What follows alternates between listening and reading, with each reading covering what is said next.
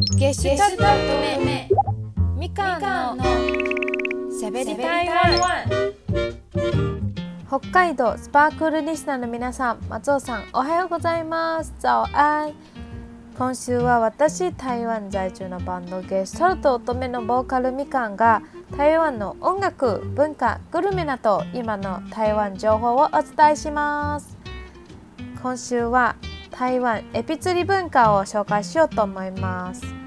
エビ釣りは台湾の国民的レジャーの一つです。みんな大好きですね。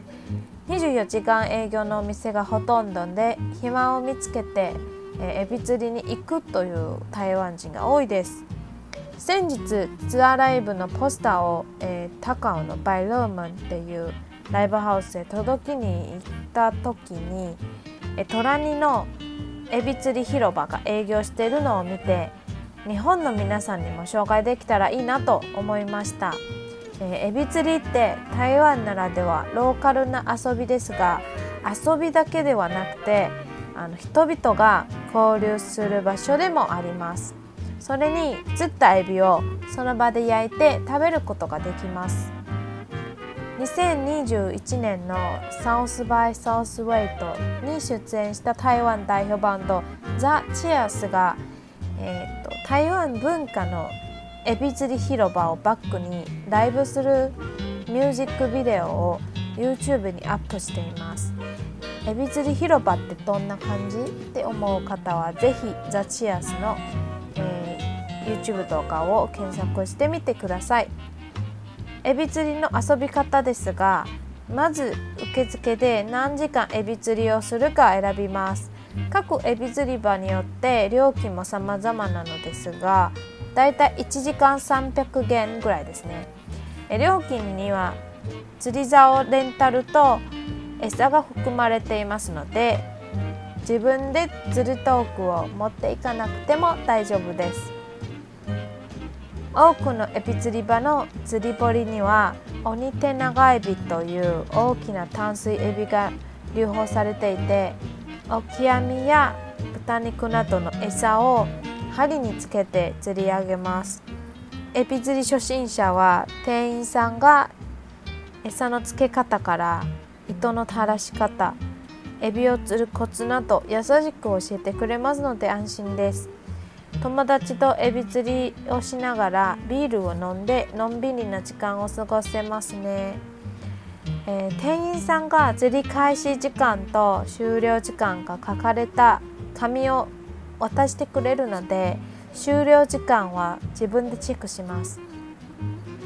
時間になったら自分で簡単に釣り竿セットを返却しに行きましょう。釣ったエビは竹串に刺し専用の大型オープンで塩焼きにしてその場で食べることができます。エビ釣りのコツについてエビ釣り経験豊富な友達にアドバイスをもらいました。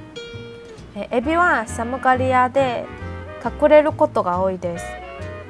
なのでエビをたくさん釣りたいならなるべく暖かい日に行きましょう。エビは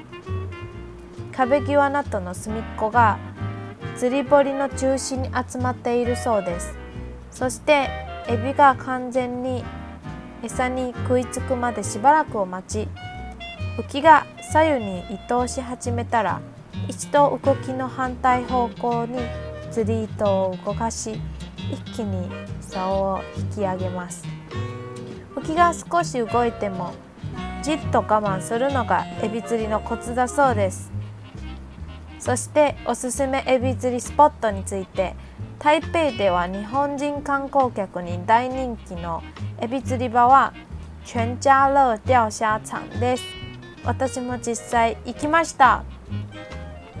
えっとねあのエビを手に持つことがねちょっとね最初怖くてうまく持っていけなかったんですけど店長がねすごく優しく教えてくれたのでそのエビを取るコツだと結構あの安心して楽しめますね。現地の台湾人ならワイ双シにもよく行きます。エビ釣りしながら台湾の热炒料理以前紹介した熱炒料理を楽しめるお店もたくさんあります。私の地元台南ならすごく有名な金満座钓虾場っていう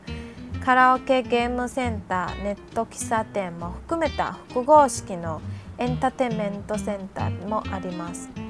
休日に友達と行くのはとってもおすすめ。以上お送りしてきました。みかんのしゃべり台湾いかがでしたでしょうか？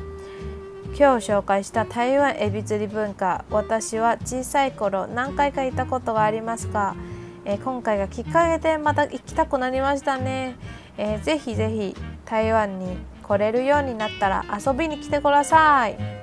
最後に中国教室で皆さんに一つ言葉を教えます。我想去钓虾喝啤酒。